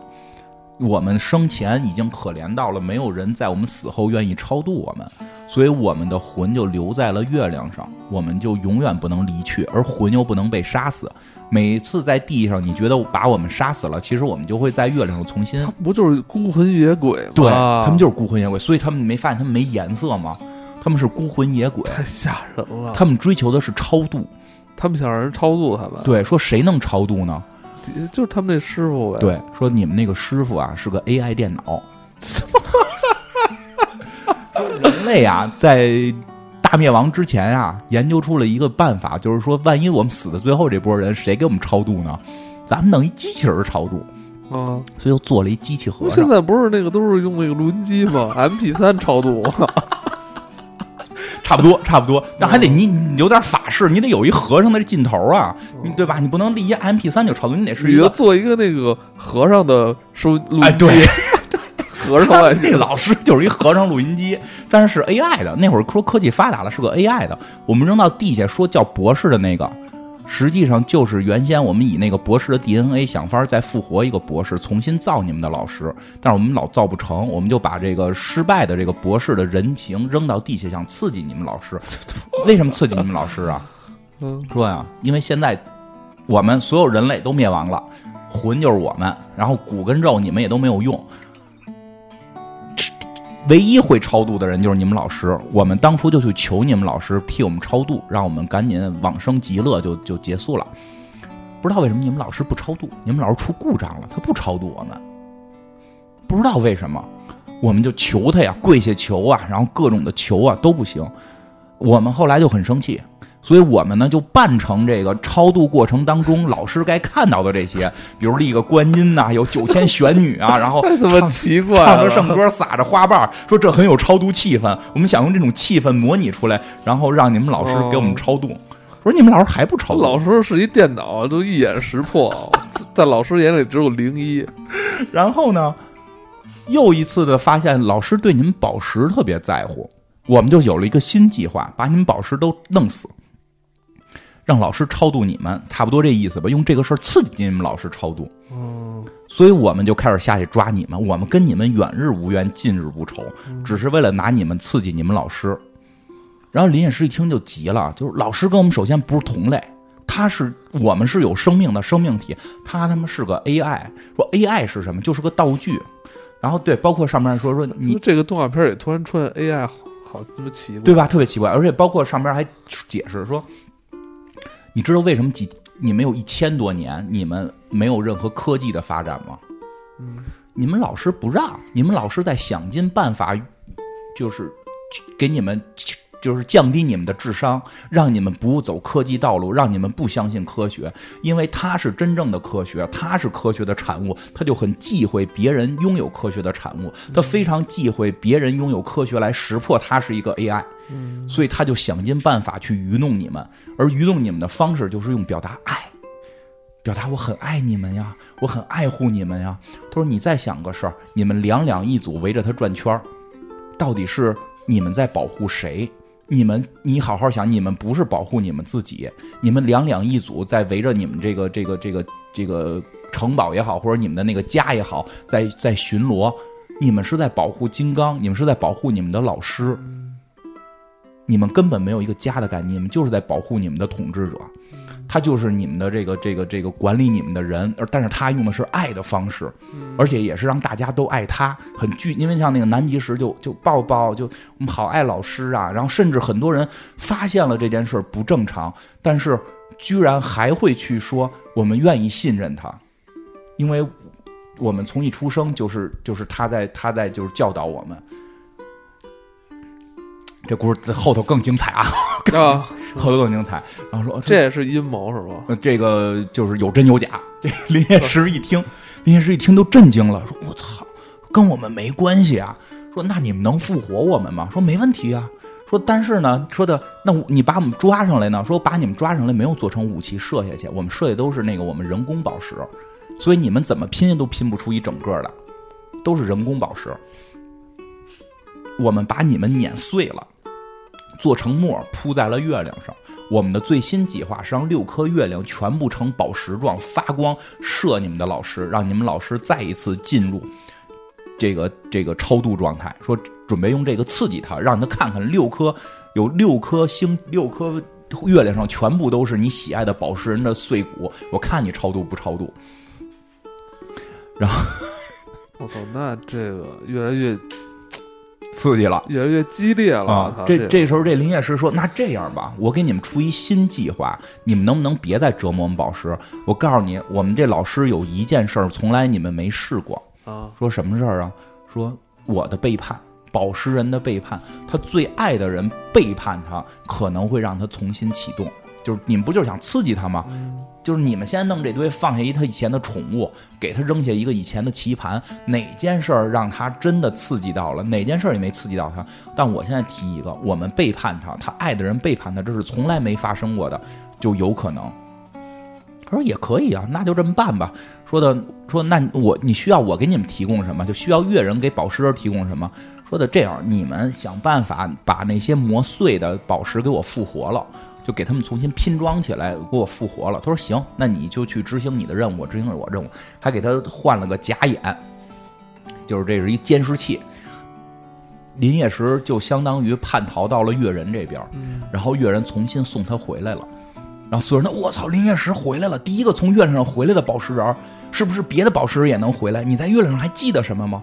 就他都记得。他说：“哎，我我忘了，就当着所有人的面，我忘了，我都记不住了。”但是我能回来，我很高兴。咱们要一起生活，每天晚上啊，每天晚上就趁那个老师睡着了，然后老师几个亲信的学长啊、医那个议长啊、医生啊，就是老师几个亲信替老师办事儿的这些宝石都睡着了，他又把其他一些啊不太有有些想法的宝石给叫醒。哎，我想起点事儿来，我跟你们得聊聊。聚一小屋，几个人坐在这儿，在月亮上啊，他们吃饭。咱们看都不吃饭，光晒太阳。月亮吃饭，那能搁嘴里，特别香，特别好吃。然后过两天又说，哎，你知道吗？这月亮上边，他们都有工作，不是不？他们有一个专门研究月亮月人的辨识的人说，你知道他们为什么晚上不来吗？这是真事儿。他们问过，就是为什么那个林业石问过，就为什么你们只白天来？月人特别逗，说我们都这么发达了，我们是有工会体制的，加夜班工会不批，所以我们只能白天去。上边是个现代化社会。就天天给这帮小朋友们讲月亮上有什么什么事儿，月亮上多好玩月亮上还能唱 K 唱歌，然后月亮上哎呦，他们别人都没听过，我天哪，这月亮上这么美好啊！那月亮人是为什么要杀咱们呀？他们不想杀咱们，跟咱们没关系，都是误会，就是想弄老师，老师跟咱们不是一伙的。然后这个事儿慢慢的被老师知周杰的人知道了。这不行啊！有人有人在群里边散播很多这个反面 负面消息啊！这这这就查一查呀！你说什么呢？说什么呢？啊，我们没说什么。你不是都忘了吗？啊，我临时想起来了，给他们讲一讲啊，没关系，以后带着我们一起讲嘛，一起讲一讲你在天上看到的事情，或者向老师汇报嘛。有这种问题，应该先向老师汇报嘛。啊，说行，我就讲了这些，别的想不起来了。就开始跟老师底的这些亲信开始这个躲他们，然后就开始跟周围一些人说：“我呀，过两天还要回去，你们想不想跟我回去上去看看？”有几个一听就激动了，我去呀！就首先有有些年轻的，就是比林业师还年轻的宝石，就特别兴奋，那得去看看呀，因为他们正年轻，正是还是学生呢，见到这些未知的都特感兴趣。还有一个叫黄钻的，是里边岁数最大的。他说：“真的，我打了一千多年了，我真打皮了。我也很想上去看看到底是怎么回事。就我这个岁数，我活够了，我也想看看到底怎么回事。那个白钻也想上去看，说听着太有意思了。因为说那些人还有毛茸茸的玩具什么的，我很想去去，就这意思，我也很想去看。然后他还窜到了那个医生去。”窜到了医生去，参多了一个一个一个双子水晶去，反正就窜到了一波人去，包括研究月人那个，特别想去月人研究月人那个叫叫亚历山大变时，他在动画版里边有一句特别经典的台词，就是曾经问过他，你为什么一直研究月人？你是不是喜欢月人？嗯，他说不是，因为月人杀害了，就是月人抓走了我的同伴。我每天研究它是为了不忘记这种新鲜的仇恨感。说仇时间长了，仇恨感就会变低。我每天研究它，就是为了不忘记这个新鲜的仇恨感。但到这会儿也有点开始，嗯，由于长期研究太感兴趣了，我每天就光画有这样的月人，有那种人，合着他妈月人还有工会，这我必须得去看看。所以最后有一天，他就把这帮人带走了，就月人就来一飞船接他们，包括什么怎么出现呀什么的都是。数据模都是那个模拟，都是都是隐形模拟迷彩，实际的是一飞船，飞船来给他们都接上月亮了。到月亮上弹的特别好，底下人就急了，说这帮孙子走了，而且那个走之前把那之前不是一个缺了心脏的大大长头发也给接走了，大大红头发，他不是没心脏吗？也把他接走了，人还问他他，说你带他来干嘛呀？他说为了完成他的心愿，他不希望那个那个医生永远为他有执念，我把他带走了，他的执念就会消失。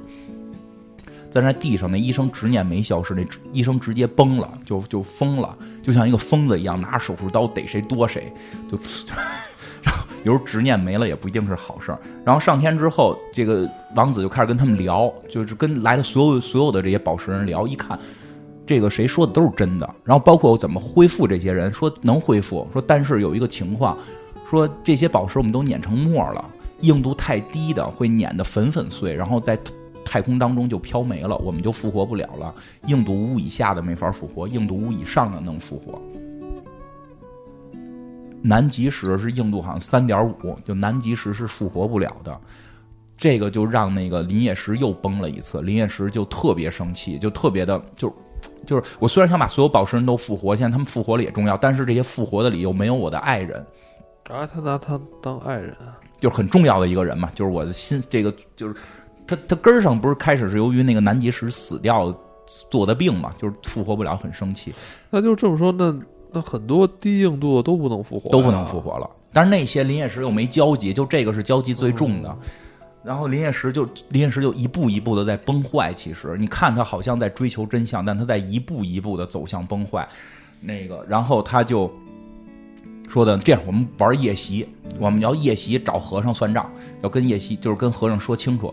于是他就带着黄钻，带着那个大长头发吧，好像是谁，反正就重新去地面，去地面找和尚算账。但是地面已经完全知道怎么回事了，说这帮孙子上天了。这个一定会回来偷袭，就变成了不再是月人跟宝石人打，变成宝石人跟宝石人打。底下边的黑钻呀，什么尘沙都出来了，黑钻、尘沙联手打那个南极石，不是打那个林业 石和和和那个大红长头发。然后黄钻下来特崩，因为黄钻是所有人的哥哥，他就希望大家好好谈。但是这帮年轻人根本不谈，见面就他妈抡，打的是两败俱伤。然后黄钻就精神崩溃，被带回了月亮。然后那个，我觉得这背后又是有阴谋啊！这黑钻头发彻底被被打坏了，然后这黑钻原来是大长头发，头发跟刀片似的能砍人，然后被那个尘沙的那个汞给误伤了，因为尘沙跟着也打嘛，尘沙就发大招，然后喷出来的汞就不光伤了敌人，把自己人也伤了，就两败俱伤。然后最后底下也开始就就说了，说交代吧，和尚，就底下说说我们很信任你，但是事到如今，在这个过打仗过程当中。林业石一直在喊，林业石一直就在对他们喊说：“别打了，说咱们都是兄弟姐妹，说和尚才是坏人，和尚是个道具，他都不是人。你们为什么要保护一个道具，保护一台机器，而而而伤害我们同胞的血？”但是他们当时打的时候打的眼红，谁也不会思考这件事儿。那不是那老师出来了吗？出来了。打完之后，老师还特别和蔼啊，没办法，就。说老就是说的金刚，你你真的给我们讲讲，就底下那帮还爱戴金的金刚的人说，你真的给我们讲讲到底怎么回事吧？金刚就说，我承认就是我是一个机器，这个是真的，但正因为我是机器，所以有很多设定让我们很多话是说不出口的。就就不是说我不想，而是由于我是机器，我被设定不能说，所以我下边讲的话我不能说的就都会跳过。就是他漫画里边就是说我是应该叫我是一台机器，就我是，然后呢就大家自己去脑补它是什么。这可能是第一次那个呃动漫作品里边加入了这个什么铁铁选词填空的这个游戏。我操！对，然后后边又讲到了天上没讲的事儿，他就是说我我在人间，我如何认见到你们的？我我的外壳是人造金刚，就是人造钻石，是最坚硬的人造钻石，所以越人打不透我。我内部是个电脑，我确实能超度他们。然后我在这个天涯海角曾经发现了一个掉下来的红钻石，我发现它有生命，我就把它带回来了。但它的身体很奇怪，就不像人形，我把它修整成的人形。所以，为什么那些小人是宝石人是人形？是他是他拿拿他们凿的斧子给改的。哦，他改成了人形，然后本身改成人形之后，他们是通身都是钻石，就是通身都是宝石。但是红钻石跟金刚这是最早的一对儿，他们他们两个人就是最早金刚把红钻石弄成了宝石人。那红钻石的认知，金刚类似于爸爸这种角色，他总会问金刚：“我为什么不像你？为什么金刚像人？因为金刚是一个人工的电脑，他要模拟成和尚样去超度，所以金刚是人形。红钻实际不是人形，也不是人的肤色，但红钻希望像他喜欢的人一样，变成我喜欢的人，所以就开始往身上涂颜色。”这就成为了宝石人保留的一个传统。宝石人其实完全可以不穿衣服，然后通身是宝石色，但是他们会给自己刷色，刷成人肉色穿衣服，是为了跟金刚接近。这他妈有点像那什么了？什么契约？异形契约？对对对，普罗米修斯。嗯，对，我要像，我要像你，就像我的造物主。对，我要像我的造物主。对。然后后来呢？说第二次他们又路过那里，发现了一颗黄鹰石的人形，然后金刚就说。他的身体结构跟我们不一样，因为我们都是碳的晶状体，就是就是钻石嘛，不管人造钻石、还是天然钻石，我们是类似的，但那个黄英石整个化学成分跟我们都不同。嗯然后那，红钻就说的，可是我感觉它跟我们是一样的，就是因为那个黄英石其实跟红钻石更像的是内内在，因为它内在是有那些微生物的。是是是。说所以能不能救救它？所以从那儿之后哎，这红钻没出没出现过，啊是历史中的人物，就是很早就被越人杀了。嗯所以这个金刚从那儿之后就开始把每一个宝石人都救回来，当成自己的孩子，精心的照顾。嗯他确实是越人下来杀宝石人，是为了逼他超度，但是他现在有一个无法向这些宝石人所叙述的原因，绝对不能说为什么不超度，绝对不能提。嗯，嗯，然后呢，这是他这个计算机内部的原始设定。嗯，对，也不是，还真不是，不是他原始设定，是后来的事儿，但是他不能说，我们就是这这被人改过，嗯，差不多吧，就是，嗯，就后快结束了，后边就是这个林业石，就是上天之后，不是这次没成功吗？嗯，他就但已经跟底下打急眼了，他就已经不开始不把底下的宝石人当自己人了。你不把你底下的宝，我为了救你们这帮孙子，你们这帮孙子还他妈的骂我，还他妈评论骂我，你 你们就不配被我救。我现在，金花那个生气了。我告诉你金，金花近近几个月非常努力的看评论，但是特别不开心。然后，然后这个林业石就说：“我现在就要下去，就是我要单独找金刚谈话，我就不跟不理那些宝哦你要，跟那些那个那些人叫单挑了，单。单单哦单独聊，对，单独聊一聊。就后来下去找金刚单独聊，其实金刚还特别，就是那和尚还特别平缓的跟他聊，嗯甚至开始超度了，但是超度了可能百分之十，就是他一超度，天上边就是那个越人那边就出一大屏幕，就写着进度条多少到满，所有人就都死就都就都超度走了，然后越人们就特别兴高采烈的欢呼。那读百分之十，说你看我还是不能超度，我已经试了，这事儿我干不了。嗯，然后这他妈林业石就很崩溃，就在这会儿，其他的宝石就醒了，就把林业石给抓住了，把林业石给分尸了。打碎之后分尸，说谁也不许再复活这东西了。这他妈就是我们我们宝石人的大叛徒。对啊，这个那个这是逆贼啊。对啊，金刚石说，就是那个那个黑钻石说特对，说我不管他是不是为了复活别的宝石，我不管他为了什么大义，不管他为了什么所谓的全宝石人的利益，他如何把这些人骗上天的？他在利用每一个人的人性的缺点，就是利用每一个人这个个人喜好，他他的这个行迹就是一个卑劣的行迹，所以他就是我的敌人。是，然后就给他碎尸，碎成一段儿一段儿的确实这个主角就是慢慢慢慢变得让人讨厌了哈。嗯、然后把但是他所有讨厌的这个出发点，其实都跟咱们每个人一样，啊都是负，都是夹杂着每个人的这种欲望。对，是大义，还不是说我个人多吃点儿少吃点儿。我想复活所有打宝石，着各种大义的大旗，干 干了，其实，在制造混乱的事儿。对。然后呢，就把它分成一块儿一块儿的，底下的人就每个人把它包成了就是一小块儿，埋在了一个别人不知道的地儿，这样就组装不起来了。然后就这样说，天下太平了，一百多年，反正天下太平了很长时间，越人也不下来了，底下也没事儿了。越人为什么不下来呢？是有一个更扯淡的原因，就是那个就是那个黑水晶不是上天了吗？黑黑水晶跟天上的王子两个人相爱了，后来就是有的上天的也就再没下来，没下来就没下来，跟天上相爱了，跟王子相爱了。王子说：“我们都活他妈好几千年、好几百年的，我们你觉得这种感觉都没有了。”结果突然被宝石人性感的宝石身体所迷惑了，两个人就在天上就过起了二人世界了。然后就也不怎么招呼大家下来打来了。然后那个黄钻最惨，黄钻抑郁了。黄钻哎，真的，我觉得好多事特别有深意。黄钻认为自己是越人，就是黄钻不是在底下看到他的兄弟残杀之后抑郁了吗？上天之后就进精神病院了。然后他一直认为我是一个越人呀，我怎么会是宝石人呢？我是一个越人。你不信？因为越人的特点是死了马上复活，我就从这楼上跳下去给你表演一下现场复活，然后啪就跳下去碎了，然后死了。给拼起来呀！我操，太他妈奇怪了啊，黄钻这个其实挺心酸的，白钻是变偶像歌星了，就给大家唱唱啊，因为本身特别可爱嘛啊，唱歌，然后底下乐人哦欢呼啊什么的，打荧光灯啊什么的，就嗯对。然后那个年轻的学生宝石到天上就就就当学生了，然后那个变石特别惨，因为他看了那个月人会变，就是头发会变色会失控嘛，他又一直是挡着眼睛当瞎子。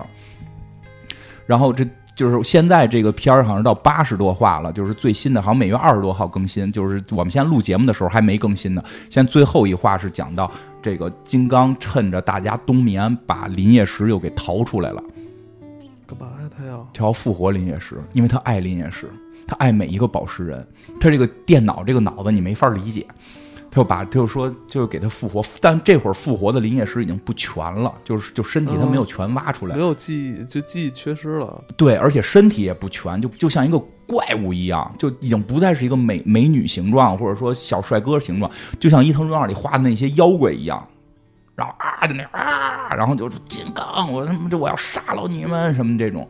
然后就是他就摁着金刚的手，就是金刚那个就真跟个录音机似的，只要俩手一合十就开始超度，不管他想不想，就是他只要做这动作就超度，就摁着这金刚的手逼他超度。金刚打他，这金刚就特别怂嘛，就不打就这就抄呗。你们想让我摁着我我就抄，不摁着我就不抄。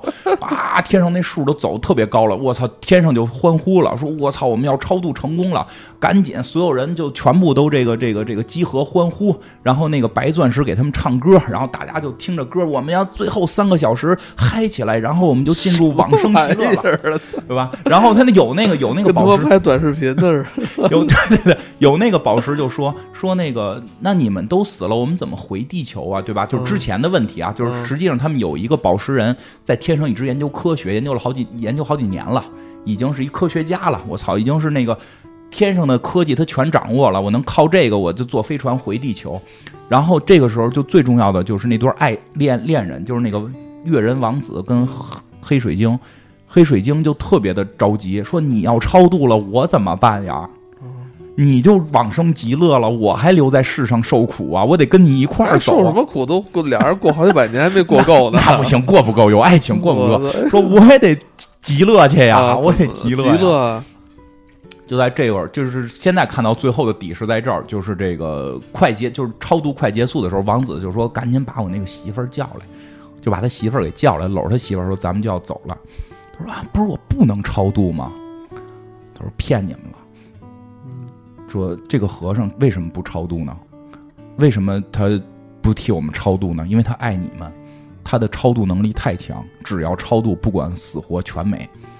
就是和尚一旦超度，宝石人、水底人和月人全部都会往生极乐。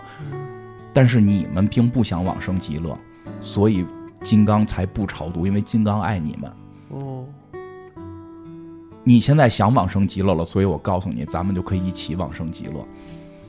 其实是其实不超度的原因是这儿哦，这个其实也也也可以理解，因为刚才你也在跟大家说，就是金刚一直是爱这些宝石人嘛啊，所以他肯定是你你喜欢这个东西，肯定你不想失去它嘛。对，对。后来呢，现在的结尾是又超度到快结束的时候，这这一话完了，没有宝石人又杀进来，冬眠的宝石人醒了又。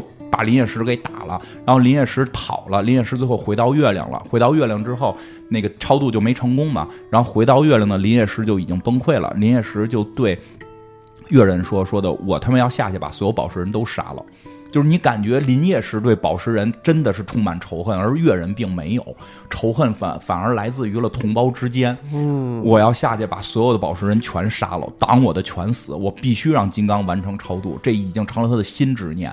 然后就说说，然后那个越人说，我们这儿有那个就是什么工伤保险什么的，我们可能豁不起这么多人跟你下去。他说没事儿，我把天上的宝石人带下去，每一个挨个问，就问那个白钻说你下不下去，下不下去决战。白钻说，我这儿现在偶像明星，我跟疯了，我跟你下去。他说你要不下去，我就把黑钻带上来，让你看我怎么打黑钻。然后就是因为因为白钻一直心里的坎儿是他超不过黑钻嘛，说就是给你最后一次跟黑钻对决的机会，你去不去？嗯，白钻说那我去，我要跟黑钻对决，我要告诉他我是最强的，我不光唱歌厉害，我也能打败你。不一定吧？我说他天生属性，他没人家认吗？反正就把每一个人都带下去，都带去，都带去。然后现在决战就是在这儿，里边就很多对话。其实然后告诉说那个想看决战得去看漫画了。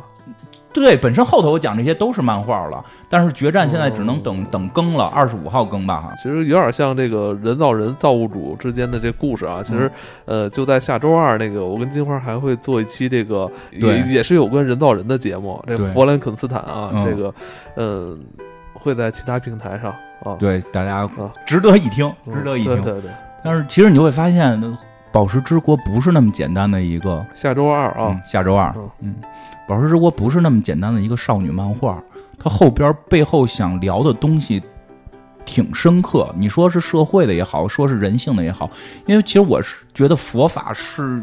就就就不是说佛教现在传的这些，你念多少句阿弥陀佛，你能怎么样？这种就是本身，因为那个是净土宗的流派，净土宗本身在佛教原始宗教里边占比不是很大，是后来在汉传佛教里占比比较大。就原始佛教很多，它是在讲人性本身，以至于人人多了就是社会，其实也牵扯到社会本身。为什么要要放执念，就是放下执念？其实这个故事里边，我觉得特别有意思，就在于你说林业石的每一个做法、动机，其实都是我们觉得正确的。我去探寻真相，我去保护同伴，但是他的执念过重之后，就误入歧途。其实你发现他最后到了月亮上，他就完全相信月人了。其实如果按照他的那个做法，最后让让和尚完全超度的话，就按照月人给他的给他的指示完全超度的话，那么可能他们全死了。并没有达到，是还想复活那些宝石，就就扯淡嘛！你都死了，复活个屁、啊！他这里的超度其实就是死了，是不是？对呀、就是不知道他最后会怎么画，不知道会不会未来会画到往生极乐到什么地方。那你说那乐人是怎么去去想到超度之后的状态？因为他们其实说白了就是想死，他们就活够了活够了，死不了跟吸血鬼似的。啊！对，咱也做过吸血鬼。对，也在一个平台。呃，之前我们也探讨过，这是否活够了，是否是一个对，是个问题？是个问题，是个问题吗？是个问题，活活活没活够，这是个问题。这是个问题。他们活够，他们死不了。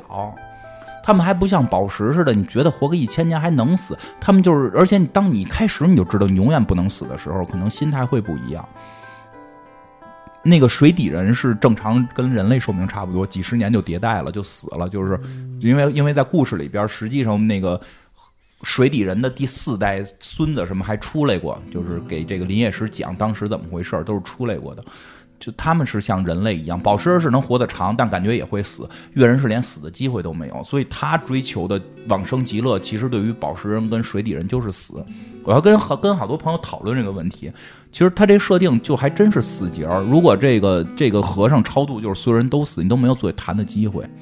你不能让人家那个水底人儿，你别不管人水底人儿，人水底人儿就能活个六七十年，你二三十、十十五六你就给人超度了，也不合适。